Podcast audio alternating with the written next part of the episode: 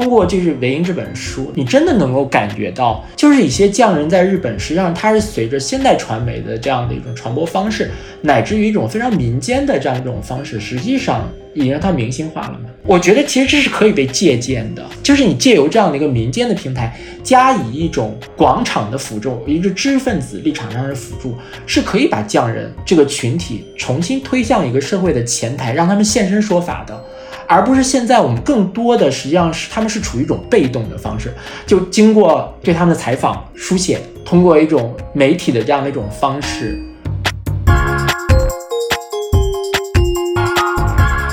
一直到今天，其实我们把匠人精神很多东西已经用在消费主义之上，它是一个大概念，好像它这个概念也不是那么单一，也不是那么窄化的，所以它反而延伸了我的很多想法。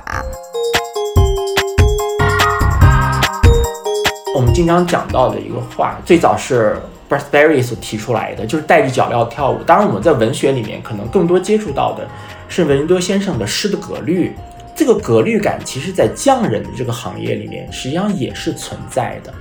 就是这种存在的意义，或者说是价值，就和我们刚才讲到的艺术家这个部分区分开来了。那艺术家可能他这种审美的理念，实际上更为扩大，更加的信马由缰。但是匠很了不起的一件，就是他真的是带着脚镣跳舞。大家好，欢迎收听跳岛 FM。今天我们邀请了两位作家来聊聊匠人精神。这个话题呢，通常是发生在生活美学领域，但其实很显然也是很有意义的文学题材。这不仅是因为手艺本身值得描绘，更是因为时代对工匠的影响很大。但在工匠的劳作和创作中，时间的意义又不同于日常生活中的时间，所以人与物、物与时间的关系都能在工匠故事中得到很深刻的阐释。我是今天的主持人于适，先给大家介绍两位嘉宾，他们的最新作品都是以工匠为主人公的。第一位是著名作家葛亮老师，今年他推出的小说集《瓦猫》讲述了好几个在不同时代的中国匠人，为此他采访了很多很有趣的民间工匠。啊，欢迎葛亮老师！谢谢大家好，我是葛亮。第二位是葛维英老师。他是三联生活周刊的资深主笔作家，花了十多年的时间采访了很多的匠人。最近，他和王丹阳合著出版了《手破梨》这本书呢，是将二零一二年开始他们在日本陶艺、建筑、木作等匠人领域的一些报道结集出版。欢迎葛维英老师，你好，于是，Hello，葛亮老师，我是长期服务于三联生活周刊的，不过我现在也自由写作了，但是在三联生活周刊从零零六年应该是入职吧，然后就陆陆续续写了很多，其实那时候还不叫匠人哎，我们叫手艺人哎，就是 那个时候匠人精神这个东西也没有被提出来，就是陆陆续续发现了很多人有意思的人，然后我就开始呃比较。看重吧，比较着重于这方面的写作，所以也有了那个集子，也有了今天这么好的机会，很荣幸能够跟葛亮老师可以一起来聊一聊这个话题，我也感到很兴奋啊。文英老师刚才说的这一点特别的重要，就是以前呢我们都是说手艺人，然后现在就工匠和匠人精神这个术语已经深入人心，大家都能够说。但是说到匠人精神，很多的年轻人其实他们马上会想到的是日本的。手艺人，所以我们要不要就是从这个话题来做个热身？那像葛亮老师写的都是中国的匠人，写北渊的时候，我记得他有特别的说明，就是书名是源自于曹雪芹《废逸斋集稿》当中那个南窑北渊考工志。但是我知道葛亮老师私底下也非常熟悉像赤木明登这样的一些日本的匠人，包括最早从呃柳宗悦提出的名义这个概念，葛亮老师都吃得很透。呃，那文英老师就更不用说了，你因为你直接是跟岩野米松、小川三夫这些一流的匠人跟民意学者有过面对面的交流，所以呢，你们觉得匠人精神这个词它是有地域属性的吗？因为我们其实最早也不是从日本开始关注这个话题，还是从国内吧。我记得零八年的时候，零七年底应该说，那个时候我们开始做第一期叫《传家宝》，是做中国的。我们当时想做我们的传家宝，我们的四大发明，或者说我们中国的手艺在现代这个社会还在是一种什么样的生存状态？其实我们是想去。从一个观察路径去寻找这个东西，因为当时，呃，我们也有很多同事去过国外的法国啊，去过很多地方，然后我们发现国外的西方的这个手艺的传承体制还挺完整的。那我们自己是什么样子的？在零七年底、零八年初的时候，我们做了这么一个设问。然后当时我自己去采访了，呃，龙泉窑和富阳纸这两项，算是一个是瓷器，一个是纸张呢，就是在中国的发明里面算是非常有代表性的这么两个。传统工艺现在的生存状态的这么一种情况，然后我们写完之后其实蛮失望的，就是当时看到那种手艺人的状态，我想可能葛亮老师后来自己去看一些手艺人状态的时候，也发现了这这这这种这种难以自洽的这么一种状态，就是他停留在两个生存状态当中，一种是已经登上了庙堂，生存无忧了，然后经济效益也很好，社会名望也很高，还有一种是存在于。极其艰辛、极其艰难的一种生活状态，很底层的那种手工劳动之中的。我们当时零八年的时候看到了两种状态，我们就觉得这个中间这个逻辑难以自洽。这个手艺为什么这种从手到心的这么一种传承，我们好像看不到了？但是这这两种状态真的就不管是庙堂之上的，还是非常底层的，我们都没有看到那种很从手到心的那么一种传递的那种过程。所以其实大家当时是有一点抱着一种惶惑的那种心情，就慢慢的又去看了很多中国的，包括那个时候非物仪传承这个体系也开始深入中国的民间的这种手艺的体系。它可能最早也是一个国家的东西，然后下到省，再下到市，再下到县级，但是一直到一二年、一三年，我开始走日本这条路线的时候，我才。我我我其实去日本也不是为了采访匠人，而是为了写一些美学的一些文章封面。但是去了日本之后，我发现我采访了那么多人当中，我最喜欢的就是那个大木匠，就是小川三夫。但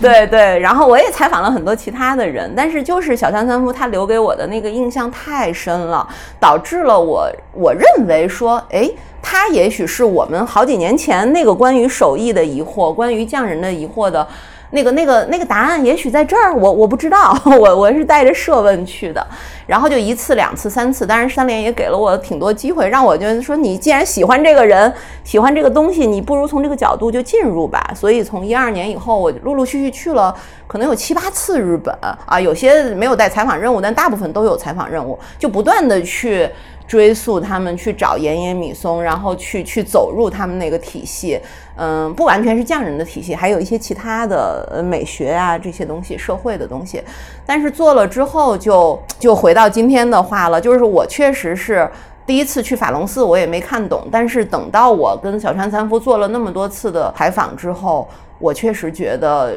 日本的匠人精神和我们。一开始我们疑惑的、惶惑的那个东西，一直到今天，其实我们把匠人精神很多东西已经用在消费主义之上了。它是一个大概念，好像它这个概念也不是那么单一，也不是那么窄化的，所以它反而延伸了我的很多想法。其实刚才听韦英说了以后，有些我非常感同身受的地方。就是在正式的进入到这本书的写作之前，其实我接触了不同的叫匠种啊，不同的门类的匠人，然后呢，他们的生存的状态，就包括他们自己在行业中的定位，实际上也不一样。所以为什么刚才讲心有戚戚，就是咱们中国内地啊，他们的生存状态其实无外乎实际上是两种，然后一种就是我们通常讲的非遗传承人，然后这种从国家的角度上来说，还是。政府的角度上来说是被受到重视的，所以他们的行业行为，包括他们的理念传达，实际上是会有一个相应来说比较广阔的通道。关于这部分非遗传承人的这个采访这个部分，他们里面实际上有些比较宏大的一些东西。这个东西当然也是因为他们相对来说比较多的这种受访经验了，他们会表达的十分的呃通畅跟恰如其分。同时之间，实际上也采访了一个叫做野生的匠人。呃，一个是从生存状态上而言，他们会表现的相对来说没有这么整齐划一，视乎于他们自己怎样去在本行业里面去寻找和时代之间的这样的一种，可以讲是一种相互的平衡或者自洽的这样的一种可能性。就是我讲一个例子，其实因为。到后期，可能二位也注意到了，实际上我写的匠人，包括这古籍修复师，包括说这个理发师，然后也是着眼于香港。就其实香港实际上是一个，一方面我们也知道它的文化传统上是直接的和内地有接壤的这个部分。比方说理发师，那个理发师这行业，实际上它在香港实际上是分成不同的渊源，一个是本地的广式飞发，然后另外一个实际上是来自于上海这样一个系统的移民系统的。这个上海理发公司，两者之间实际上，呃，既存在着互相融通的关系，当然也存在一种竞争。就是为什么我说，其实香港是个蛮蛮有意思的地方，就是说，它对于所谓匠人的这样的一种主题的一种传达吧，它当然不会。有一个非常庞大的这样的一个政府的这样的一个支持，包括说一种介入，但同时之间，当然了，因为它有香港一发系统的这些存在，也会给予他们一定的津贴。但从另外一个角度上来说，确实他们是需要寻找自己的出路的。虽然我没有写到小说里面，但是我觉得还蛮代表性的一个一个案例吧。就是我去采访他们一个现在反正是知名度应该算比较高的，就是一个织金彩瓷的。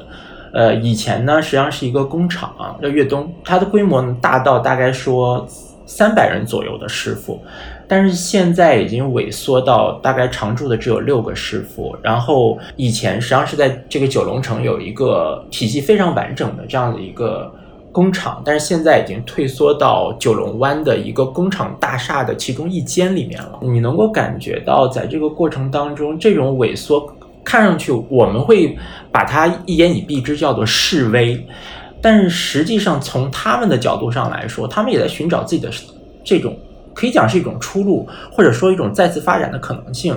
在香港，其实这个磁场已经被网红化了，经过比较早期的一些新闻工作者的一些带动吧，就是慢慢也引起了外界，包括说一些年轻人的关注，所以这个从业者本身也很好的。运用了这种关注，呃，从而使自己和就是整个的香港的这样的一个行业体系里面这样的一个位置，处于一个相对比较优势的这样一个状态。当然，你很难回到说在最初的那样的一种规模。但是我跟他交流的这个过程，就是我感觉到，其实即使没有受到所谓的这种非常显明的这种政府支持的一些作坊、一些手艺人，甚至我们现在叫匠人。其实还是会有一些发展的空间，或者是可能性的。而且我更加感触的一点就是说，即使他们在寻找到了在这样的一个和新的这样的一个时代语境，呃，相互切合的啊，就包括他们用一些新媒体的这种方式，然后做一些就是类似于这样的一个自我的这样的一种宣传体系的一种完整化的工作。但是我觉得他们同时之间还是在对于他们自己所建造的这样的一种传统有所传承。刚刚听葛安老师说这个特别有感触，他讲了一个东西，就是他那个理发师，他存在于一个很狭小的空间里面。这个我那天看那个文章叫做“发现艺的场所”，就是在手艺当中啊，我们发现他的那个场所到底在什么地方？那个木匠赤木明登，他去他发现那个日本最好的那个呃漆器的那个地方，就是在高岛。屋就是在日本最好的一个百货公司里头，他就发现了这个东西，而且这个东西卖的非常的贵。然后这个老师人在轮岛，然后他又去了轮岛几十年的时间，然后他自己成为大师，怎么怎么样？因为好像我们在中国的时候，我们去找那个手艺人也好，找一个大师也好，都是在 要么就在一个亭台楼阁啊，一个一个 非常富丽堂皇的地方啊，要么就是在一个非常。艰辛困难，你都觉得他已经全家人好像无以为继了。为了造一个纸，我们真的是去了那个最中国最就是可以说是用那种菜式造纸还是怎么，就是一个最古老造纸术的那么一个地方去采访造纸。哇，那个留下的印象极其的深刻。但是在日本也好，在葛阳老师的香港也好，这两个地方都是在一个商业场所，而且你你发现有人去消费，有人喜欢，它也许符合了很多人的那种消费的心理和大众的。审美。然后我记得王世襄老师写过，他最早八十年代和轮岛的来自轮岛的漆艺大师当时去交往的时候，他也感叹过说：“哇，今天的中国漆艺曾经那么繁复，有那么好的工艺，然而今天他跟轮岛来的这个他们漆艺研究所的那个所长一交流，他发现那个东西在日本还真的能找到，能有。所以当时中国八十年代、九十年代不断的送我们今天的漆艺大师到轮岛去学习，包包括今天好像国内漆艺第一人吧，也是八十年代那个时候就跟着王老的那个步伐和指引，然后到轮岛去不断的开这种中日的漆艺的交流会，才有了后来我们再看到的很多故宫漆艺的修复啊，包括故宫里面漆艺的很多东西的展示，都是从轮岛来的。然后我前几年也是秉承着一种心态，我也去了轮岛这个地方，我发现这个发现艺的场所非常非常的重要。就是你们提到了这个发现艺的手艺的艺的这个场所，然后我就想到说，嗯，像在现在的年轻人。当中，然后他们因为很多年轻人是看了类似像我在故宫修文物啦这些关于匠人的纪录片，然后这些纪录片受到了年轻一族的追捧了之后呢，他们会认可匠人精神。但事实上，按照你们来说的，他们会不会反而就认为这种发现意义的场所并不是在自己的日常生活当中，而是一定会在比如说像故宫啦这样的一些非常非仪式的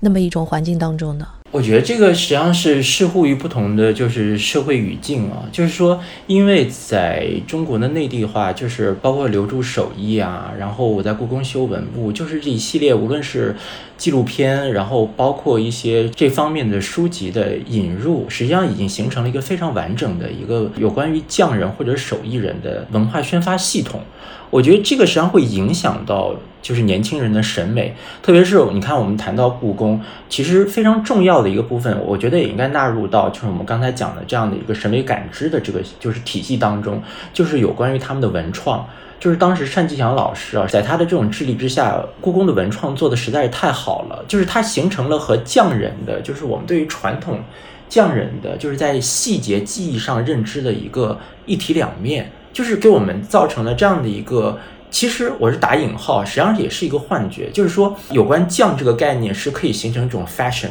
可以形成一个流行化的这样的一个标的的。这个实际上是在内地的一个语境。我自己感觉，实际上在香港，因为它没有这样的一个既庞大又完整的这样的一个有关于匠人审美的宣发系统，其实更多实际上是要依赖于年轻人自己去建设的。就是为什么我刚才特别提到了这个磁场，就是这个磁场实际上最早真的就是一些非常年轻的，而且是做新媒体的一些年轻人吧。然后他们就是借由 FB，然后还有其他的一些文化社交媒体的一些平台，特别就是在民间把这些匠人的这些踪迹，以他们的就做一个专题的方式，一种很活泼的这种方式。互动感特别强的这种方式，把它放置到新媒体平台上面，然后就是一传十，十传百，然后等于是建立起来一个自发的这样的一种互动感非常强的这样的一种有关于民间的匠人的这种呃审美系统，这实际上就有点类似于就是我们之前讲安德森，就讲文字它作为一种想象的共同体的存在，其实，在某一段时间里面，有关于怀旧。有关于匠人，也形成了在年轻一代的一种审美认同感，就是一种共同的共识性的一个标的。就是说，在香港这样的一个语境里，它的这种变速太过的平整，而且它本身的这种历史文化的语境，其实就呃有很多实际上是可堪探讨的这些部分。所以一直以来，就有关于。所谓文化认同感的这样的一个话题一直都在进行。实际上，我我看文英老师的书，然后包括刚才于是讲到赤木明灯，就是我们现在对于匠人的作品的一个概念是在什么样的地方？其实我自己不是特别的倾向于把匠人神话，甚而是把它特意的艺术家化。如果说有一些强大力量的这种介入，然后。作为非遗的传承人，实际上从某种意义上来说，把他们放在一个类似艺术家的这样的一种平台或神台之上，其实对于他们而言，对于匠的这样的一个本质而言，其实是有一种改变的意味在里面的。包括说对于所谓的名艺品的这样一个界定呢，它是相对于所谓的作者的。作者从某种意义上而言，它背后是什么？它背后实际上是一种审美的理念，而这个审美的理念，实际上它不是普世化的，它强调的是个性。所以有关于此，我其实突然想到，就是也想跟大家分享另外的一个，也算是一个小故事吧。就是其实我在澳门有采访过一个木雕佛像的一个传承人，然后呢，这位老先生很有意思，就是我参观了他的一系列的作品之后，谈到一个问题，他说：“葛老师，就是你看，就是我我这个作坊里面啊，然后陈列的不同的，其实有两类作品，你能体会到其中的区别。”然后他又指着其中一个说：“他说这个对我而言是艺术品，这个对我而言才是佛像。”我当时很纳闷，因为就是他所谓的这样的艺术品，实际上也是以佛，也是以这种宗教信仰，然后作为一个基理的。其实，在我们常人看来，并没有很大的区别。但他告诉我说，为什么它是艺术品？他说，其实。我在做这些作品的时候，我心里面实际上是没有法度的这个概念的。我更多的想到的可能真的就是所谓的市场。从审美的角度，现代人他在家里面的这种陈列，就是他可能会喜欢一种，就是这个佛是以什么样的音容来体现。在香港的很多大型的这个可以讲是佛教场馆里面的一些木雕。主要实际上都是来自于他说，你有没有注意到一点啊？就比方说，我们进入到一些大型的一些寺院，特别是大雄宝殿里面，你面对着这个佛像，无论作为善男信女，从四方八面，你是皆觉它音容慈悲。而且，为什么我们会有一种突然而至的这样的一种神圣感、信仰感？其实就是因为你会感觉到。这尊佛和你之间的这种交流，它是非常个人化和温暖的。就是你在任何一个角度都有这种感觉，好像他与你的交流是完全一对一的这种对等的，这个就是完全一对一的这样的一种提及和个人的这种交流。后来我一想说，哎，真的就有这种感觉。即使你可能不是一个佛教徒，那你内心中一刹那之间的庄严肃穆，可能就是那瞬间产生的。他说，其实。这不光实际上是就是所谓的信众本身心里面就是进入到这个场馆里面，你势必产生的一种信仰感。更重要的，其实涉及到我们行业里面的一些规矩。就比方说，这个大佛的这个佛头的这个俯仰，里面实际上是极具学问的。其实讲的就是学院一点，就是有一些技术化的参数，就是它俯仰的这个角度。他对着所有人，他从不同的层面、不同的立场，你都能感觉到那一刹那之间和你内心中间的这种神圣的这种交流。所以我就想到，就是说我们经常讲到的一个话，最早是 brad berry 所提出来的，就是带着脚镣跳舞。当然，我们在文学里面可能更多接触到的是文多先生的诗的格律。这个格律感，其实在匠人的这个行业里面，实际上也是存在的，就是这种存在的意义。或者说是价值，就和我们刚才讲到的艺术家这个部分区分开来了。那艺术家可能他这种审美的理念实际上更为扩大，更加的信马由缰。但是匠很了不起的一件就是他真的是带着脚镣跳舞。所以有时候我也在思考一个问题吧，就是我们现在怎样对待匠？就是说，一方面我们当然是觉得要致力于保护，但这种保护也有不同的维度了，就是。有来自于学院的，来自于庙堂的，也来自来自于民间自发的。但是按照我们的这种中国文化的一种传统，天下三分的这样的，就是庙堂、广场，就是知识分子这样的一个场域，然后和民间，其实三者之间实际上是汇通的。就是我我特别期待于，就是说。我们对于匠人这样的一个概念，就无论是老老派的讲手艺人，还是现在的匠人这个概念，能够慢慢达成这样的一种汇通感，就是让不同的层面上面可以有所配合。这个实际上是我特别希望看到的一个局面。记得你讲的一个语境的问题，这个我们这个非物仪的产生，它有一个语境，然后它是一个自上而下的这种人文观念，总是给人感觉我们好像在做一种观念的给予，做一种文化的灌输。这个其实在国内。其实也不能说不好，这就是我们还蛮适应的一种语境。但一旦纳入了这个非物仪，一旦纳入了它，它它好像最低级的，我记得是三千块钱，还是对不起，我这个我这个数字肯定是不准确，但是它肯定是有一个比较微的，但是呢又有荣誉感，然后又有社会认同，又有一些地位，然后给他这么一个体系容纳进去。而且我们这些年来看的话，我感觉非物仪容纳的人，他这个门槛其实是越来越低了，并没有越来。越高，但是它好就好在把更多的人拉进来，尤其是更多的年轻人。这也就是为什么刚才葛兰老师说到，说香港都是很多可能是我们叫 KOL 啊，很多年轻人自发的从 FB 上去寻找，哎呀，各种各样的老手艺人，然后感兴兴趣他们的生活状态，感兴趣他们手里的那个手艺到底怎么让他们今天还能够活得下来。我觉得这种寻找本身也是特别有意思的一个，这个就正好跟那个自上而下的。反过来，它是一个自下而上的生长性的东西，是另外一种人文的观念，另外一种人文的概念。我也觉得特别的好。就是我们其实现在的中国的城市啊，我们经常用人文概念要去，呃，也是命题作文吧，就说，哎呀，用人人文的观念我们去讲一个城市呢。但是我们其实很缺的是这种自下而上的东西，缺乏这种生长性的东西。然后另外一个就是刚才葛老师讲的。倒在这个平常日用，他去采访了这个澳门的一个木雕师傅，这个我特别有感触，因为我我自己就是感觉到。倒在平常日用，就是为什么日本它的那个理念，它的匠人理念能够贯穿整个社会的一个最大的原因，就是这句话，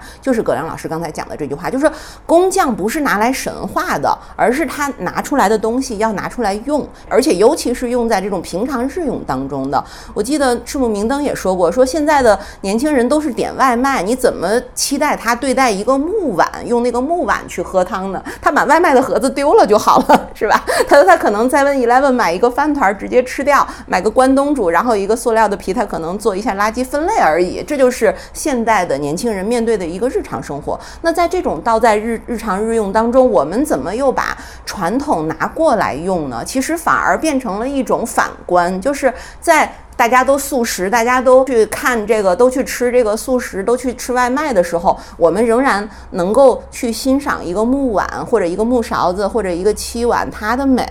这本身是一种这种这种反观，我觉得。所以刚才老师讲说，木雕师做佛像的时候是两种概念，一个是我做的是佛像，另外一个用的可能就是只是一个艺术品啊，它可以摆在家里面当一个摆设来用的，就在于区别就在于心里到底有没有这种法度的这么一种概念。啊，我觉得这个其实就是我一开始为什么在日本的时候对小川三夫这个人产生了非常浓厚的兴趣，就是在于我发现他讲的东西，他想的东西，包括他传承的他的师傅西冈长一也好，西冈长一那一支也好，他们所说的东西，所想的东西，就差别就差在这儿。就是我记得好像，嗯，他说过，他说西冈长一，他就是他的师傅，日本最有名的一个工大将，现在已经去世了。说他就是给自己的孩子教授的时候说，你要做木匠，先学的是佛理法度，因为。日本的建筑啊，我不知道大家发现了没有，就是如果你去法隆寺也好，去很多很多这种精神性的它这个庙宇神神庙也好，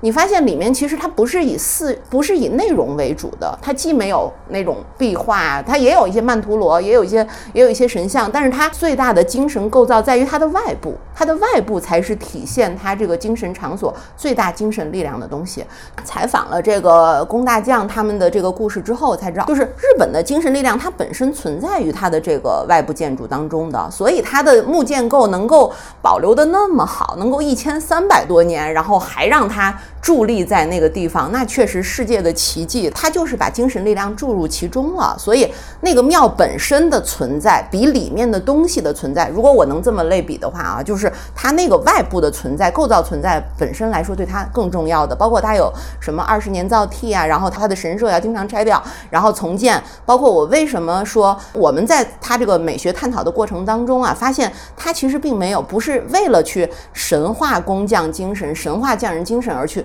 而是说日本本身美学这个概念，其实它诞生于就是在西周的时代，它是为了当时东西方文明撞得最激烈的时候，他觉得。日本好像有义务要在这个文明当中把东方美学的这个概念提出来，所以有的时候你觉得他用力过猛、矫枉过正，他其实是为了抗衡。他觉得在那个年代里面，西方文明已经简直是席卷而来了。我们也知道日本人的他的那种心态啊，他在文化上他也想有所建树，包括后来的呃柳宗悦去提民意什么也好，都是想要去努力的把对立面给挡出去，有那么一种努力的姿态的。所以我们今天看到他的那种神话。不是一个平地而起的神话，而是说我站在西方文明，然后我又对东西方文明有所交融之后，我怎么提东方文明，怎么提东方文化，怎么提东方美学？他们提的是这么一个命题。所以，我们今天在看的时候，有的时候觉得日本人用力过猛，有的时候觉得他们过于造神啊，他们也挺会造神的。但是今天看到之后，如果你置于那个时代去看他那种命题，包括柳宗悦的命题，包括西周的他对于美学的很多看法，其实我们就能理解了。他不是站在今天的角度去提的这些东西，但是回到这个日本自己的匠人精神来看，它不是为了造神存在的。它就像葛亮老师说的，它就是一个倒在平常日用的东西，不管是人间国宝的东西，还是次等人间国宝、省级人间国宝，它做的东西都是让人用，而且一定有一个价格。不管是天皇用的，还是平民老百姓用的，也有价格，一定是标好了价格，放在那个地方，不以谈商为耻。这个是我觉得日本的这个工匠系统一个非常大的特特点。他就一定要让这个东西用在每一人家，然后你用了，你作为一个使用者和那个生产者，你们共同来完成这件作品的寿命，就是共同来完成这件作品存在的价值和意义，这才行。因为这些东西一切都要渗透在一个日常的一种观感、一种感。包括呃，老师说啊，一进到那个庙里面去，那个信众和那个佛之间那种刹那之间的那种肃穆和庄严，那个一定是一个直观的东西。他哪怕不信佛，他哪怕没有任何宗教信仰，他一进去看到那个佛像的时候，他和看到一个艺术品和看到一个摆设的时候，他的感官是完全不一样的。这就是那个区别所在。听众朋友好，我是跳岛的主播于适。最近我们和纸现场联合推出了跳岛的一周年纪念周边，一款用纸做成的包袋。这款包袋能承重两千克，还可以反复水洗，视觉上使用了跳岛的撞色设计。四月二十三日前，跳岛周边在魔点 APP 预售，大家可以在节目文字信息中查看购买信息，也欢迎推荐给更多朋友，一起来解锁众筹福利，就有机会获得跳岛周边贴纸一份。前面我们都讲到了这个手艺，其实它里面有了很多关于时代的时光的，还有代际之间的这种传承，还有各种新媒体的运用，各种平台等等等等。但是融会贯通下来，你们都说这个东西是要以用为主。那我就想请问葛亮老师，为什么在你的新书当中，你选用的这三个匠人以及他们所创造的这个作品，其实并不是我们日常生活当中用到特别多的？还有就是。是其中特别的一项，就是关于飞发这一篇，就是理发匠这个手艺人，他所创造的东西跟别的匠人创作的是最不一样的。它既不是能够保存的东西，而且它是一个跟人的肤发直接相关的这么一种手艺，跟这种嗯陶作啦、木艺啦差别很大。所以当时你为什么会想到要把这种也纳入一个你写的民间匠人系统里面呢？就其实为什么我大概采访了十多位师傅，然后从中间选择了这三位，还是有一些考量在里面。就是其一，当然大家也注意到它分不同的篇。就是我觉得虽然大的区域是在南方，但是我们中国南方它在文化上绝对不是铁板一块的，它实际上还是有彼此不同的特质，江南、岭南和西南。所以我其实是就地域这个方面，我选择了三个。既是匠种，其实也是有关于地域文化的切片来写。然后其二就是说，可以讲是一点思念了。就是最早的时候，其实想写呃这个小说，也是来自于我自己非常喜欢的一位诗人，就是辛波斯卡。那辛波斯卡有首诗叫做《博物馆》，博物馆里面有这么一句，就是金属陶器鸟的羽毛。无声的庆祝自己战胜了时间，就这句话当时让我非常的触动。其实我当时有点纠结，就是咱们就是现在看到晚猫这本书叫什么题目？因为曾经非常想定名它叫物事，因为我很想借由这个有关于匠人的题材，实际上在探讨人和物之间的关联。就是我们一直觉得，其实物的意义在什么？那从名义的角度，当然它是在于使用。其实，在使用的过程，其实也是记录时间的过程。换言之，其实，在辛波斯卡这首诗里面，他讲到了物的强大。物的强大，实际上是它可以帮弱小的人去抵抗遗忘。就是人是可以通过代际的传承，然后去实现这样一种记忆的传承。但是在这个过程当中，记忆是一定会被剥落，甚至于弱化的。这个是一个不争的事实，因为人是一个活体，但是物不会，所以我当时就非常为这句话所诗句所触动。然后呢，我选为什么选择这三个故事？其实里面这三个故事，一个最主要的物象是对应于这诗句里面的三种呃出现的三种物，就金属实际上是对应于这个理发师就是常用的这种工具刀剪的，对。然后陶器是对应于陶制的瓦猫，然后鸟的羽毛呢？这个实际上要跟大家解释多一点，就是这实际上是传统的古籍修复师，就是在古迹上除字的过程，污渍字除字的过程会用到的一种灵毛扫。我特别想跟大家探讨的一个问题，就是我们怎么样去看匠？因为匠实际上在这大概四五年前，实际上一直就是一个很重要的一个文化热点。就是我们还是给匠很多的 stereotype，包括说持手啊，然后包括说监制啊，然后包括说他们在自己的世界里面的这样的一种韧性。有关于匠，总是会附着这样的一个概念。但其实我是想在这本书里面就探讨，我们去诠释匠有没有其他的一些可能性，比较接近于这个概念的。可能就是在第一篇的书匠里面，因为书匠其实我也讲到为什么会写书匠，它实际上还是有一个机缘，这个机缘是对我个人而言，实际上是一个蛮有温度的机缘，就是我的祖父的，就是艺术史著作《狙击曾看》，因为当时到我手上的时候，其实他的书页是粘连的。但又是完全，实际上这本书是由我爷爷完全手铸而成的，所以当时特别怕，就是说没有一个妥善的处理，会影响完整度。所以在这样的一种机缘之下，会接触到古籍修复师这样一个行业。哦，接触到以后，我才发现，其实你作为一个旁观者，和你真正。感同身受于他们的这样的一个行业基底，实际上是完全是两回事。这样的一本书，由于跟你有关联，你会特别特别的重视，你会特别特别的有参与感，会体会到每一个工艺上面实际上是如此的精准。拿一般的，可能是相对来说它的这个。残损较为严重的这样的一个古迹，如果真的把它用我们传统的观点讲，叫拯救如旧，恰如其分其分的修复好，其实需要经过二十多道工序，就类似于溜出口啊、焖水啊、倒液、折液、定指捻、齐栏、修剪、锤平，二十多道工序一个都不能差。我想表达的实际上一点就是，我们看待匠人总是从一个行业内部，或者说从一个。工艺本身的角度去看待他们，但其实很重要的一点就是修复这样一个概念是可以从匠拓展到人的。换言之，其实匠人首先他是一个人，所以这个形成了我在写《瓦猫》这本书的实际上是一个内在的一个脉络吧。就包括说刚才于适老师问到一点，实际上也是特别好的问题，就是为什么写飞发？就是飞发其实和我们。通常意义上的匠人这个概念，中间会有一点需要解释的这样的一个部分，就是它并不是以所谓专注、持守、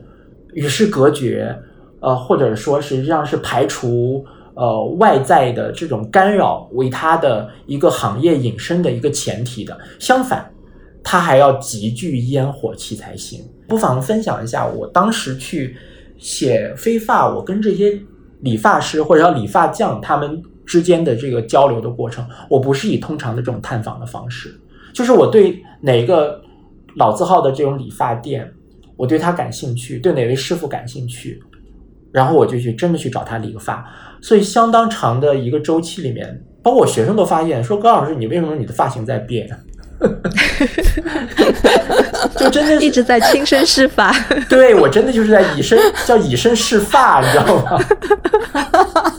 但是我我真的觉得这个过程特别的美好，因为我发现，就是你一个通常的探访者的角度，和你作为一个顾客，然后去跟他产生这样的一个师傅和顾客这种剪发过程中这种肢体的这种接触的过程，实际上完全是不一样的。这个时候，实际上他们更能够表现的像你的一种打开。这个打开不光是有关于他们的手艺，甚至于实际上也是对他们人生故事的一种打开。理发师和其他匠人最不同的一点，就是在于他天然实际上是一个极具人气的这样的一种匠人。所以这也是为什么我特别想去写他们的原因，因为我们看到匠人最重要的，可以讲实际上是。赖以我们对它进行价值评估的一个，可以讲是一个标准，就是他们留下来的作品。但是理发师很特别，就是理发师的留下来这些作品，它实际上是一个变动不居的一个状态，因为我们头发要不断的生长。我觉得其实理发师他就是一个天然的，在匠种而言是一个自我生长的一个体系或者是行业。为什么这么说？一方面是我们头发在长，同时之间。就是理发师他的作品，或者说他们的手艺很重要的，他们可以依据的一个节点其实是潮流，而潮流实际上又是表现人生和时代的一个必不可缺的一个环节。他有自己的审美，他对时代的审美，而且是个很入世的审美。没错，对，实际上他的审美也要随着时代，甚至于所谓的市场的变化，因需而生，变动不居。所以，就包括我在这个小说里面，实际上也写到了，你包括当时 Beatles 当他们的这个椰壳头开始在西方大行其道的时候，然后进入到了香港，经过了温拿乐队的推波助澜，然后一时之间街头巷尾所有的年轻人都在梳这种头发，就刘子长的发型，包括蛋挞头、骑楼装，都是跟猫王 James Dean，然后这些潮流人物实际上是切互相关的，他和这个时代之间的这种相处。实际上是无法打引号的完全意义上的独善其身的，他是需要将自己个人的审美渗入到时代的审美，但是意义就在于这样的话，他们的作品就成为了非常完美的去记录时代审美，乃至于记录时代本身的一个又一个的节点，所以这是我当时写飞发的一个缘由吧。那另外第三个篇章就是西南瓦猫这样的一个篇章。其实我当时写这样的，为什么选择瓦猫？瓦猫其实是我沉淀最久的一个小说，在七笔发现了龙泉古镇这样一个地方，就是它一方面实际上是瓦猫，呃，就是在西南非常盛行这样的一种家神的，就是这种瓦毛匠人的一个聚居的场所，世代聚居的场所，但同时之间。就是在三十年代中期以降，一直到四十年代，发生了一个非常特别的，可以讲是一个文化并时代图景吧。就是当时有一批的在中国的近代的，可以讲是文化史上非常重要的人物、学者，西南联大的教授也纷纷聚集于此。应该说，实际上是一个非常现实的一个造就。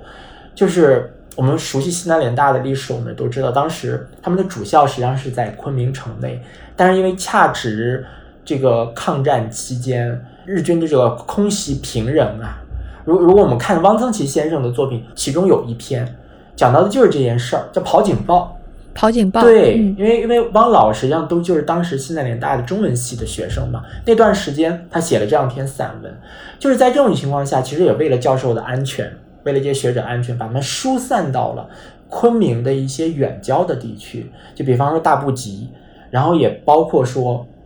我写到的这个龙泉镇的龙头村，他们在这里居住，然后回城里教书，一直以来实际上是这样的一种模式。但同时有另外的一个也很特别的情形就产生了，就是随这些学者教授在这里聚居定居，然后在中国的很重要的一批就是文科的人文的科研院所，也因此在这个古镇上面复建了。包括说，我写到的就是这个故事的一个主要发生的一个场域，就是清华的文科研究所。当时的这个呃所长是冯友兰先生，然后副所长就是我写到的文先生，在这个小说里面，闻一多，呃，史语所，林徽因，呃，然后和梁思成伉俪，他们的营造学社，然后也在这个村里面复建了。但是他们复建的这个过程，你觉得是非常有意思，就是它真的是已经深入到了这个日常，甚至于民间的这样一个环境跟肌理当中。像十余所，就是在一个庙宇里面嘛，叫弥陀寺，然后复建的。然后包括说营造学社，然后也是在一座安庙，就包括我刚刚提到的文科研究所，清华，就也是在一个很普通的一个一颗印的西南的这样的一个。房屋的格局跟制式，一颗印的一个民居里面复建，所以你可以看到，哇，这个当时对我来说，我真的是非常吸引我。不同的，我们讲中国的一种，可以讲实际上是一种文化传统的交合，在这样一个很小的一个古镇里面，然后有来自于世代的这种匠人的传统，然后另外它也和我们所谓这广场。这种知识分子，近代知识分子的这样的一种文化传统，突然之间发生了一种有机的叠合，彼此辉映了。当时这个清华的这个文科研究所复建的过程当中间，有个非常重要的其实一个部分，就是它的这个图书馆有些古籍善本，其实也一起转移到龙头村来了。呃，因为他们实际上是借由的，就包括营造社，其实也是借由十余所的这些。主要的一些资料典藏嘛，然后是取到于四川，千里迢迢，然后转运来了。然后呢，这个图书室呢，实际上就是安排在私家荣，就是这里面租赁给闻一多的这个呃当地的一个户主，他的这个民居里面修复这个图书室这个过程当中，然后宁瑞红。也有去参与，就是这个晚猫的匠人，因为他们当时在恋爱嘛。当地的这个包括一些士绅，包括一些平民，都把家里面的家具啊、一些酸枝木架呀，然后也都捐赠过来给他们做书架。然后初具规模之后，然后宁瑞红看了以后就说：“这真是一个研究所的样子啊！”然后男朋友了，哎，对，男朋友了，对，宁怀远就很惊奇说：“哎，你怎么知道？你有没有见过研究所？”你怎么说？为什么就是研究所的样子？然后他就很任性的说：“他说我就知道研究所就该是这个样子。”所以我觉得就是这一刹那之间，就是荣维红的这种任性的一种回答，其实就是我想表达的两种人文传统的惺惺相惜，就是嗯，彼此是可以可以懂，对他们未必非常的清楚彼此的文化传统，而未必会清楚他们的背景，未必有。他们彼此可以融通的学养，但是在这刹那之间，这两种传统就像一刹那的电光石火一样就交汇了。这个是我当时写瓦猫的，算是一个初衷吧，就是想表达的，就是在我们的整个的中国的这样的一个呃人文传统的轴线上面，就可以是有这么一个节点，让我们的匠人的传统。和这个知识分子的这个广场传统、民间传统之间可以交合为一。我看晚报的时候，最感动的是有两场这个情节，一个是宁怀远跑警报的时候躲在坟场里面。然后他在一个姓宁的人家的那个坟头躲着，然后一直觉得这个非常的有有庇护的作用。那一段我觉得非常非常的感动，在那个坟场的场景里面，可以把那个几十年的一个人的颠沛流离，在这个时代当中的那种无奈和坚韧都融在那个里面。还有就是瓦猫，他们要用一个类似于像巫术一样的那么一，然后他把瓦猫放在了这个屋子的上面，包括像。呃，梁思成跟呃林徽因他们这对伉俪那个新家也是需要走这样的一个请神仪式，然后才把瓦猫放上去，那一段很有画面感。然后觉得说，像这样的一个工匠所做出来的作品背后，其实蕴含着很多的文化的、人类学的、民族学的，就是很深远的一种意思。它不光光是一个器物而已，就是那一段会让我感觉到有这样的深意在，嗯。刚才葛亮老师说了，其实最重要的一点就是有物，物可以传递这种情感。但我自己听到他说这个讲那个诗，包括讲他这种来路、这种感受的时候，我特别有感受。我觉得那种物传递的东西。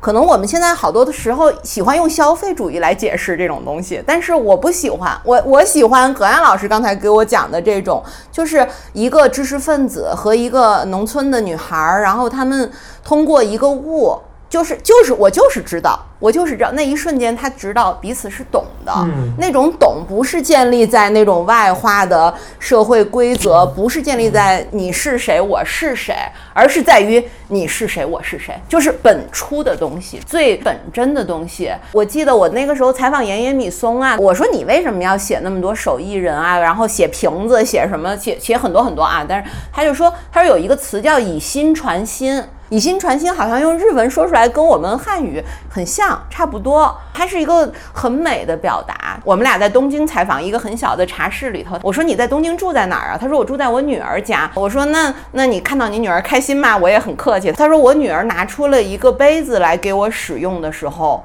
我们什么都没有说，这就是我说的以心传心，没有说爸爸我看到你好久没见了，我好开心，也没有说女儿我来看你了，正好接受一个采访，而是说。而是而是女儿拿出了一个杯子，给他倒了一杯茶，他摸着那个杯子，他说他说他什么，他两个人什么都没有讲。就是很日式的那种情感表达，就是我们为什么现在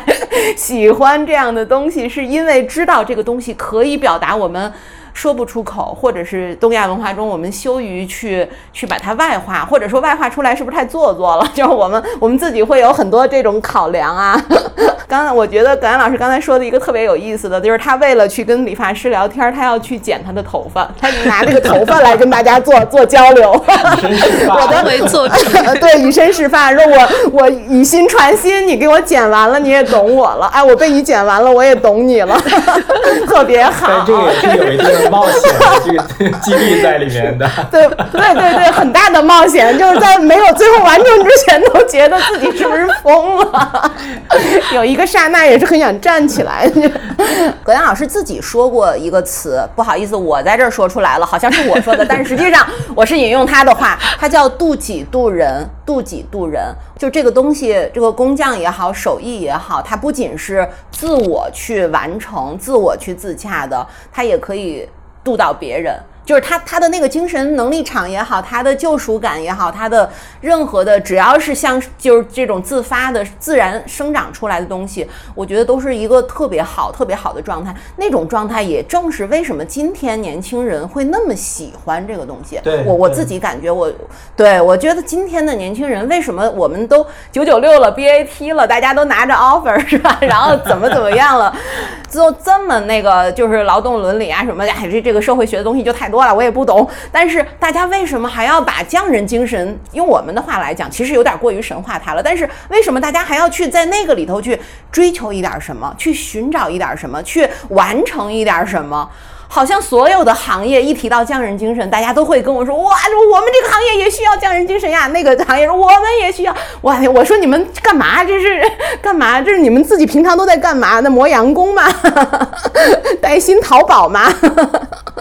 就是你会发现这个社会，大家为什么心态会这么喜欢、这么向往？包括我们现在主流的这种哎价值观也好、宣传也好，我们在不断的提倡这个东西。就这个东西真的有一种精神的力量，能够把你从。那么多的外物的东西里面，回到葛兰老师写的那个本初，就是用物来传递出来了什么？我们想传递什么？呃，我们接收到了没有？就是他说以心传心的这个东西，我们能不能接收到？我们还有没有那种敏感度？当别人拿出一个好看的杯子，一个用了二十年的杯子，你。你摸着它，你不用问，你都知道哇，这个杯子我我千万别给它打了，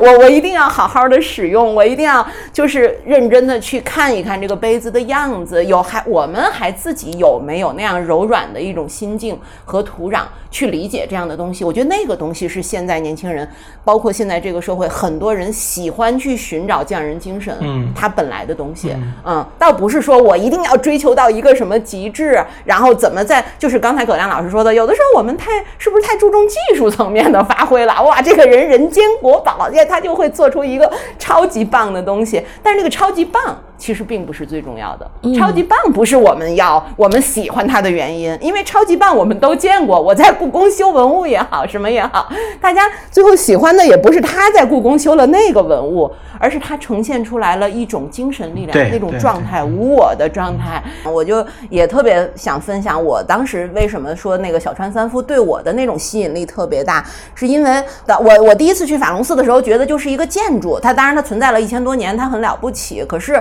我其实不知道它里头的东西。后来我是在因为要写它，我就去查资料什么的，我就看到它那个当当时他们七十年代开始修复这个建筑的时候，第一次一千多年第一次把它给解体修了，掀开了那个瓦，掀开了那个木头以后，然后上面有很多当年的古代工匠啊，就是日本飞鸟时代的那个那个那个年代建建法隆寺的人，他们画了自己的自画像，有点像张三，我这个是我做的，那张三就把我自己的名字，把我自己的小画像，哎，还还有一些小动物什么的都画在那个梁上，反正最后也要给遮上。但是呢，我自己知道，哎，我也跟这个，我把我的名字，我把我的小肖像，然后留在这个梁上，给它盖着。但是我就跟他共生了。我虽然我只是一个有机体，对吧？但是但是这个寺院，他们知道能够存在下去，他们就有那种信仰的力量，说我把我自己跟他放在一起啊。但是那个形象很有意思，他也是有点像咱们唐朝人啊，帽巾呐，然后那种那种样子，人的那种曲线什么的。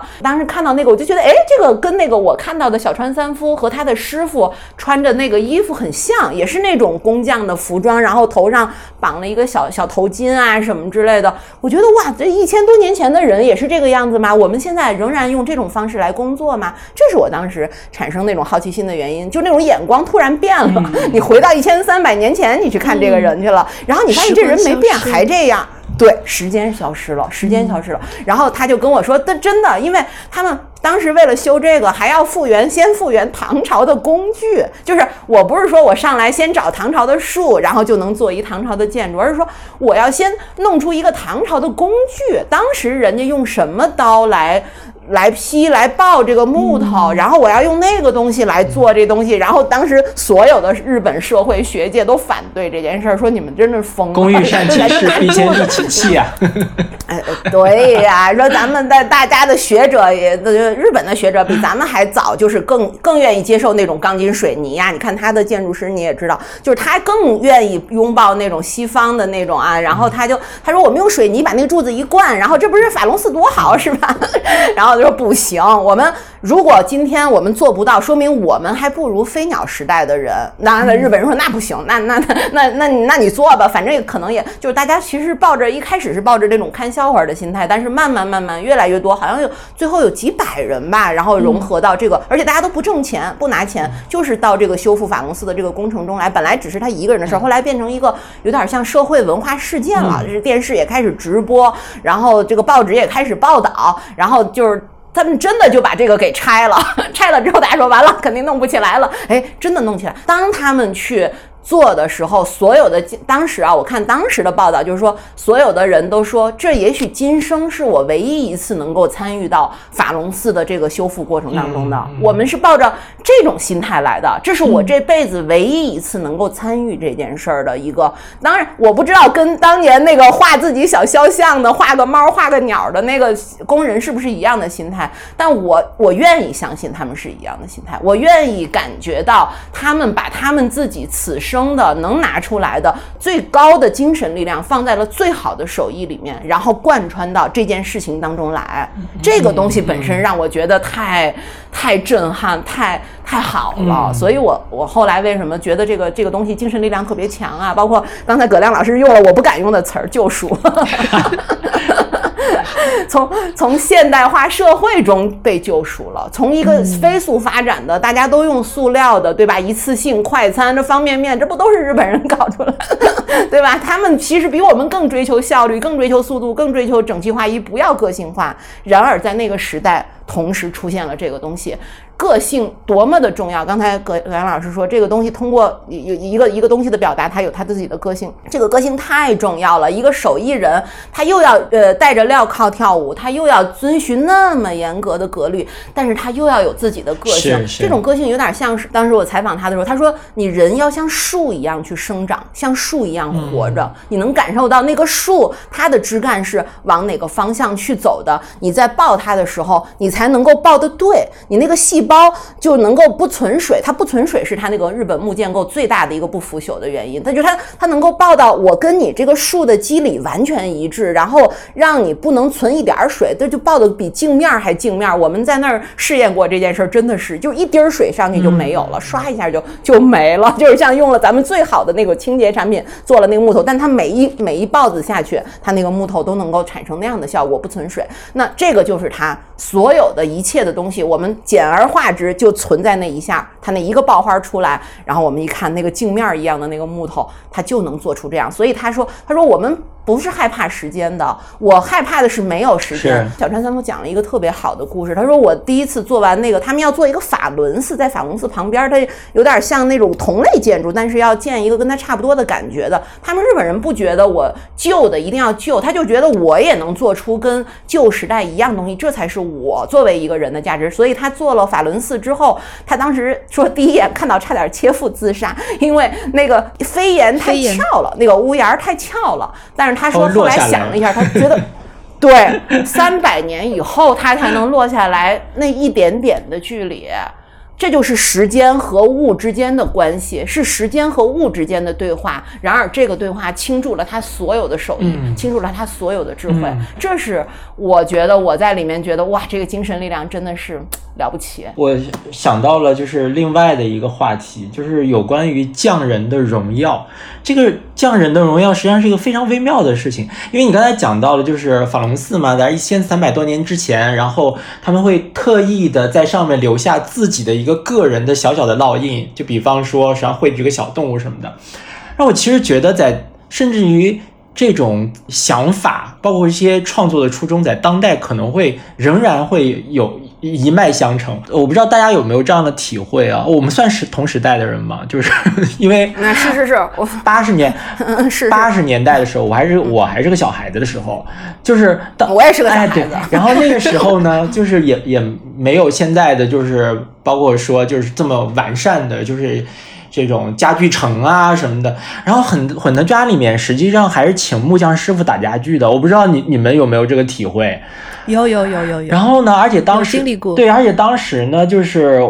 整个就是在我们那个呃大院儿里面，就是科研所那个大院儿里面，然后有一个师傅。然后那个师傅呢，实际上是他是我爸爸一个好朋友介绍给我们家里面的，然后打了一堂家具。他是特别就是有那种艺术触觉的一个师傅。然后呢，他就是自己啊，就是在呃一些就是国外那种家具设计的，就是有一些图片图纸上面，他经过他自己的一个消化，经过他自己的一个理解，然后我们在家打了一个特别洋气的，因为现在看来可能是偏意式风格的，就是一堂家具，你知道吗？但是你知道实际上是。很快了，就是时光荏苒啊，然后我们家搬家了什么的，这些家具然后也带不走，而且在当时其实有一点有有点落伍了啊，就是现在的审美观来看，后来呢就要把它扔掉，但是扔掉的话，环保的从环保的角度上来说，先做了一些拆解，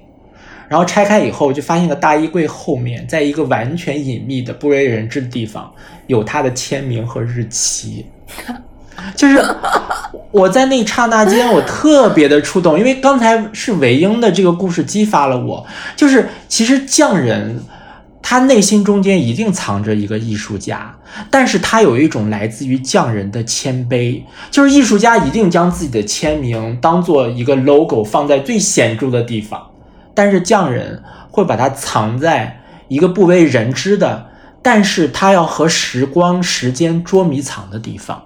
就是他觉得有一天有心人可能会发现的，对，这个你在那个书匠那篇里面也有提到啊，就是有一些那个修书的那个匠人，他们会在书的某一个夹缝里面或者对，就是我们回到书匠这个小说里面，我写到一个人物，这个人物叫做秀宁，这个情节真的与他个人的意义，就是修书的过程真的是类似于救赎，因为他实际上是捡。呃，这个古籍修复师的一个学生，拜在他门下。但是为什么？实际上是有一个渊源，就是他的非常深爱的祖母，然后突然去世了。去世之后，留给他一本《约翰福音》。他的祖母在他生前，就是两个人虽然是祖孙的关系，但是实际上经历了很多共同的，类似于就是生活的苦难的这些非常跌宕的这些部分。所以他的祖母去世以后，其实他内心中间实际上是非常不忍的。留下来这本残破的圣经，然后每次看，然后每次内心中间就要起非常之大的波澜，以至于抑郁。那在这种情况之下，然后简对他说：“我教你修书吧。”所以我们知道，实际上就是修书的过程当中，其实有其中的一个程序叫做洗书。因为洗书实际上是个除除字的过程，同时之间实际上也借由这种方式，就是。将书上的一些所谓的没变的这些部分啊，然后脆弱的部分，通过这样的一种方式，然后实际上也是用一种特殊的药水让它加固。然后在这个洗漱的这种过程当中，然后这个秀宁有一个感叹，就说，其实我那一刹那之间，我内心确实随之而释解了。他说，我觉得洗漱的过程似乎洗去了我我的祖母生前的苦难。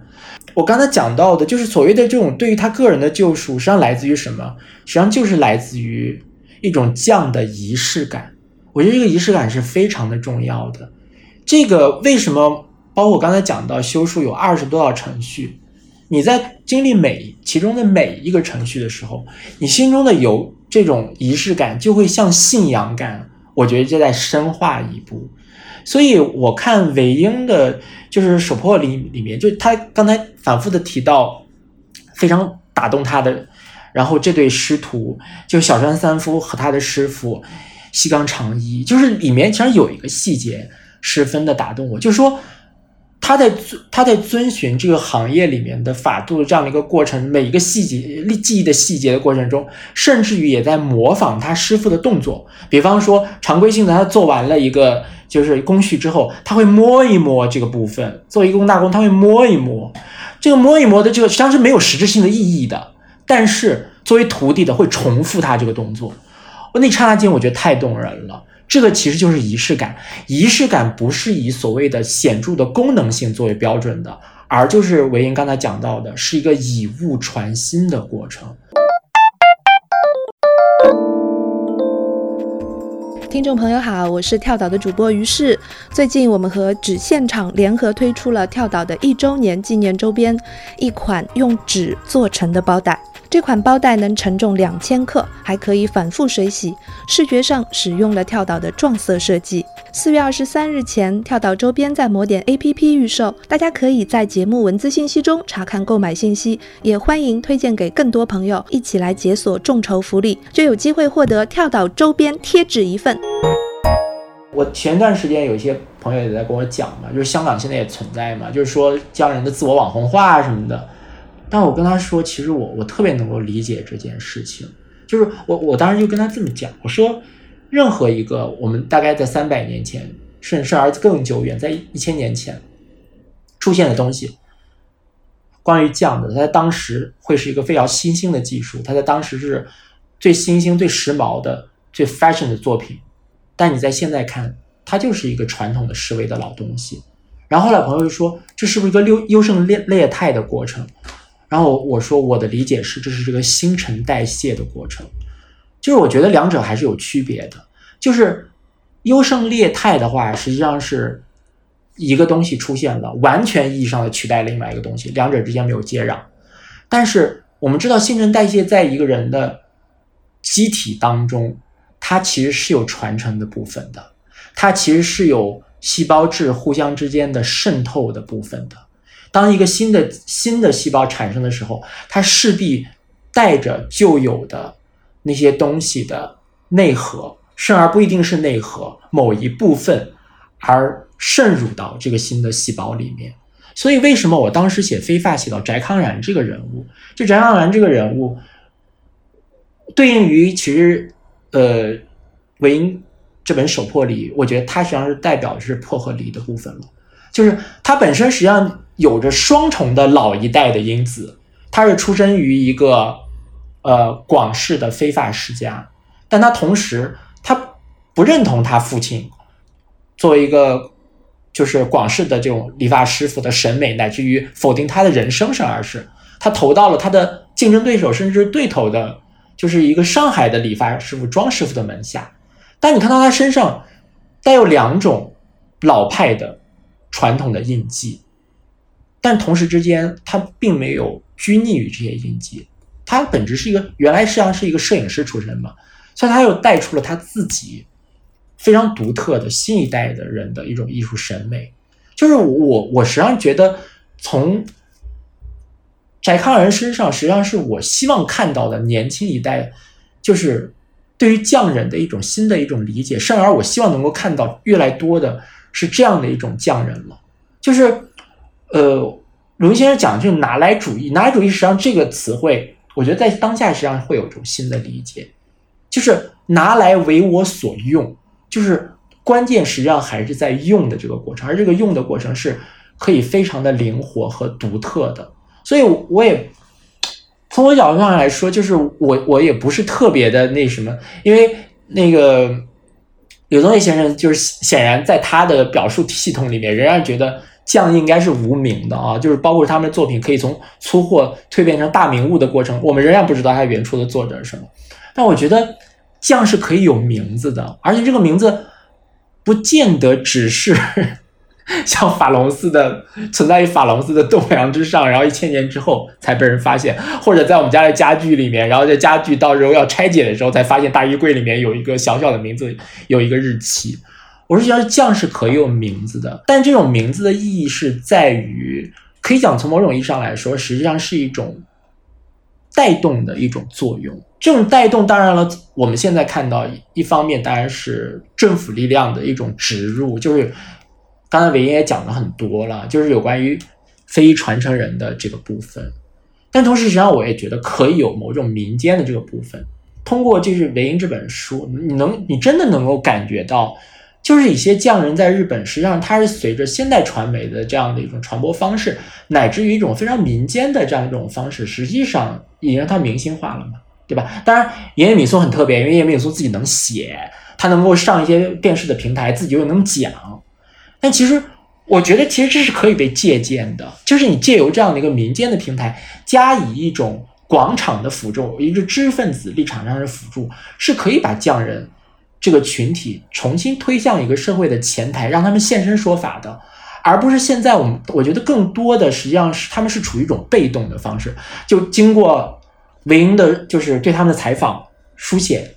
通过一种媒体的这样的一种方式，有人写。然后有人把它变成了个考题，然后有人采访，有人去带他们表达。但我真觉得，实际上到了一个，就在一个相对来说比较成熟的一个平台上面，其实是可以让他们自己来发言的。就是我，我特别期待的是，能够让我们看到有这样的一天，或者说这样的一个文化图景会出现。这个，这个实际上是，嗯。这个实际上是，我觉得是我们是可以探讨的一个蛮大的一个空间了。我前面其实听的时候就想问韦一老师对这点是怎么看的？因为你们两位其实是从不同的文学的。策略文文学的方式，然后把这种被动的姿态变成了一个主动的展现。那一个是小说的方式，一个是非虚构的这样的方式。那文英老师，你觉得就是像非虚构这样的方式，能达到刚才葛亮老师说的，让他们从幕后走到台前，然后从被动稍微的少一点被动的那种姿态吗？我在看电视节目的时候，我就在想，呃，在正好我看有做汉服特辑，电视上。然后他也有云锦的老的匠人出来讲这个格斯，讲云锦，然后也有一些汉服爱好者。当他们两者同时出现的时候，我突然就，我作为那个中间力量，我就不知道该怎么办，你知道吗？就是有一种我我我好错乱，一边是你说的一天只有两厘米，然后一边是那个汉服的，它其实也没什么制式，你知道，很多爱好者其实是完全用现代美学、用动漫的，哎呦，很日系的，或者是很很对对对，很快。夸张，但是又很美。他那个汉服并不差呀，就是我我自己也也也认识一些做汉服的这些小朋友，我觉得他们都倾尽了所有的热情，他们对时代的理解，他们对那个古代的那个，也许是虚化的，也许是一个时代的人物的那种形象的那种热爱，然后把这个东西变成了一种对服装、对再衍生、对刚才葛亮老师说的，就说我们不要把网红化，好像变得好像我们就网红就是一个需要被去排排斥，或者我们知识分子就要跟他做一个划分。但是实际上一开始可能是这样的，但是现在我觉得好像我们再去观看这些东西，其实慢慢的从下。到上，它已经生长起来了，生长到我们可以看到的那种高度。而自上而下的那些东西呢，它也慢慢的渗入到了我们也能看到的高度了。因此，我们作为中间这个管道是非常重要的。也许现在看来还没有葛阳老师希望大家都出来自己发声，说这些匠人呀什么的，应该能不能有一个平台啊？能不能让他们，因为他们还是处于一个被表达啊、被叙述，然后我们我可能用采访的方式叙述，葛兰老师用小。说的方式加入时代，加入情怀，加入很多的东西，帮他们去做一个叙述。但是我自己感觉啊，我自己跟他们采访的过程当中，我觉得其实他们本身的那种语言是很有意思的。就是我记得好像是小川三夫跟我讲的吧，他说他爸爸是个呃是这个日本的白领，然后他从小就是上学，然后听爸爸跟他讲话，他从来都是很逆反的，听不得他爸跟他讲的这些大道理。但是他一到那个西冈长一那儿，说对方师傅只说了一个。个很简单的话，他就突然一下觉得师傅说的是本质，是是是，他没有讲大道理，他一下子很简单的话一下子抓住了他的心。他作为一个其实他成绩还挺好的，那个时候呃七十年七七十年代六七十年代，他可以选择一个在城市里好好生活，东京人嘛，他不是一个乡下孩子，所以他他其实是有选择的，但是他偏要来做这件事儿，他就觉得不对。这个人抓住了事物的本质，他虽然不一定是宇宙万物的本质，但是我要从里面去跟他学习。这也是为什么说学徒制这个东西，它里面那种精神力量就搅得特别紧。我感觉其实很多匠人，尤其是就是很高级，他走到一定的程度之后啊，他会用一些很笨拙的话，也许看起来很笨的方式。何亮老师也写到这件事儿了，他你你你也说过，说其实跟他们打交道的时候是不太好打交道的，对，有一种很拙的。感觉那在日本，我我记得岩野米松也用过，他叫不弃用。他说日本的很多很好的匠人都是不弃用的人。什么叫不弃用呢？不圆滑，是不会跟这个社会打交道，不社交，甚至看起来就是那种天使和魔鬼的组合。他他其实跟人。对对，他待人是很不客气的，然后他上来可能就跟你谈钱，然后他他他有些话你也觉得好像怎么这个人这么格子，呃，这么格，呃，跟我们的姓儿一样，别把我们带一不太。他一旦表达起他热爱的这个事物，他一旦表达起他的手艺的时候，他用的那个语言，真的是我们作为一个呃有很多二手经验的人，我们读了太多的别人的二手的东西，理论也好，什么也好，故事也好。当我们真的一下子触动到，看到那个事情本质，被那种很真实、很质朴的，不管是状态、动作还是语言，被那个东西打动的时候，我觉得那个真实的力量真的是太美了，特别好。其实我们对于匠人，当然一方面会有一些期待，但另一方面，其实确实会有一些相对来说比较。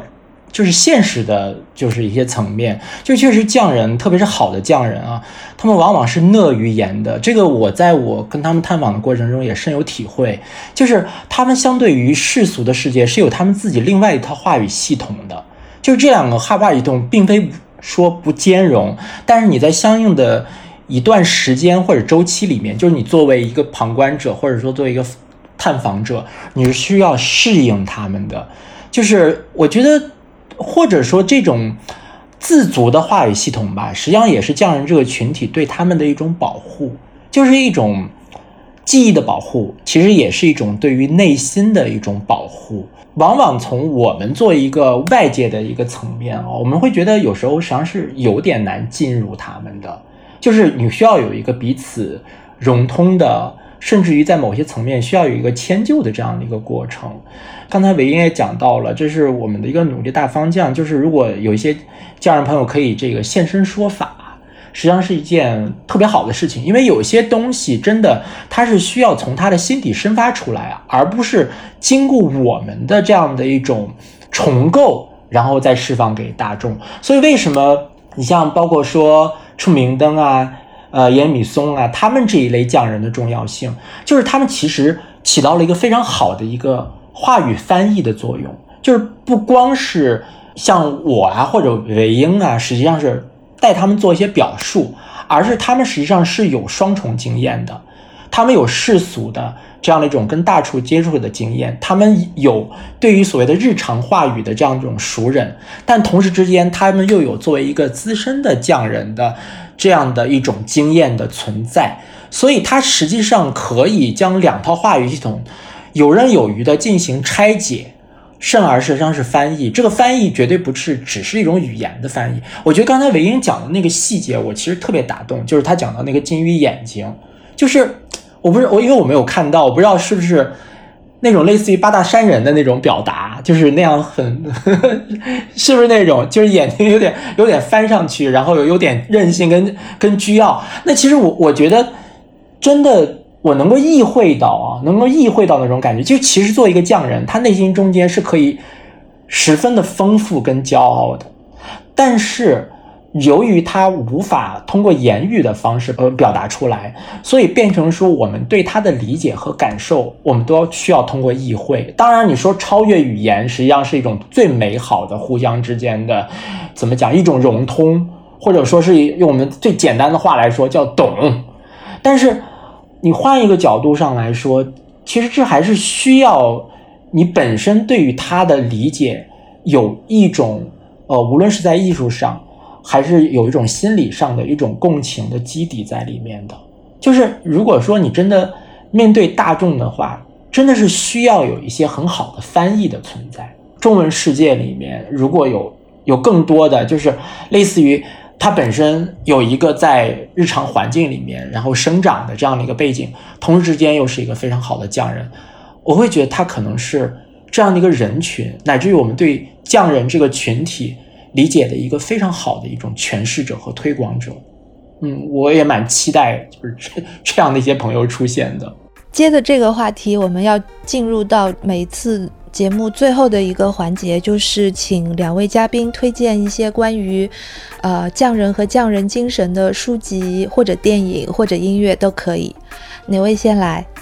那我给大家推荐一本书，实际上是我非常喜欢的一位德国作家，呃，Patrick Susskind，巨斯金德。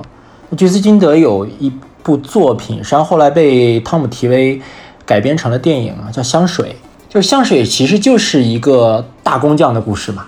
它里面写到这个格雷诺耶这个主人公，当然我们看到他是将他的行业审美极端化了，他最后成为这个罪犯啊。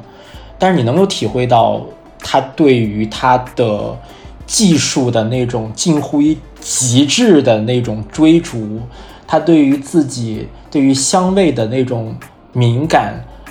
他和一个天才的一个意念的结合的那一触碰之间，非常的动人。就是我我，所以我给大家推荐就是《香水》这部小说，当然也可以看一下这个同名的电影，但是我觉得小说会写得更好一些。对。去年一年，我我看了一些，就真正是宗白华写的《美学散步》。我我看了一些国中国的那个时代，也就是西南联大那个时代，精神意义上的那种读本。如果现在大家还对美学感兴趣，对生所谓的生活美学，不管它是个什么框什么往里装，你去看一看当年西南联大时期那些人对于东西方文明的文化的那种碰撞。对于美学怎么去看，怎么诠释，不是一味的拥抱的。我们是有批判的，我们是有拣选的，我们是有非常审慎的那种思考的。那我特别希望大家能够把瓦猫那个时代里的东西提出来看，就是就是当你看了这些东西，你有所感触，有所疑问，你的温度也达到了，你也 get 到的时候，去看一看当年西南联大冯友兰宗那些这些人，包括他们。清华的这些老师写的这些东西，我觉得可能会有更深层次的理解。那非常感谢两位能够来参加跳岛的今天的节目，跟我们酣畅淋漓的聊了一下工匠和匠人精神这个话题。今天的节目就到这边结束了，呃，谢谢两位嘉宾，谢谢大家收听，嗯，拜拜。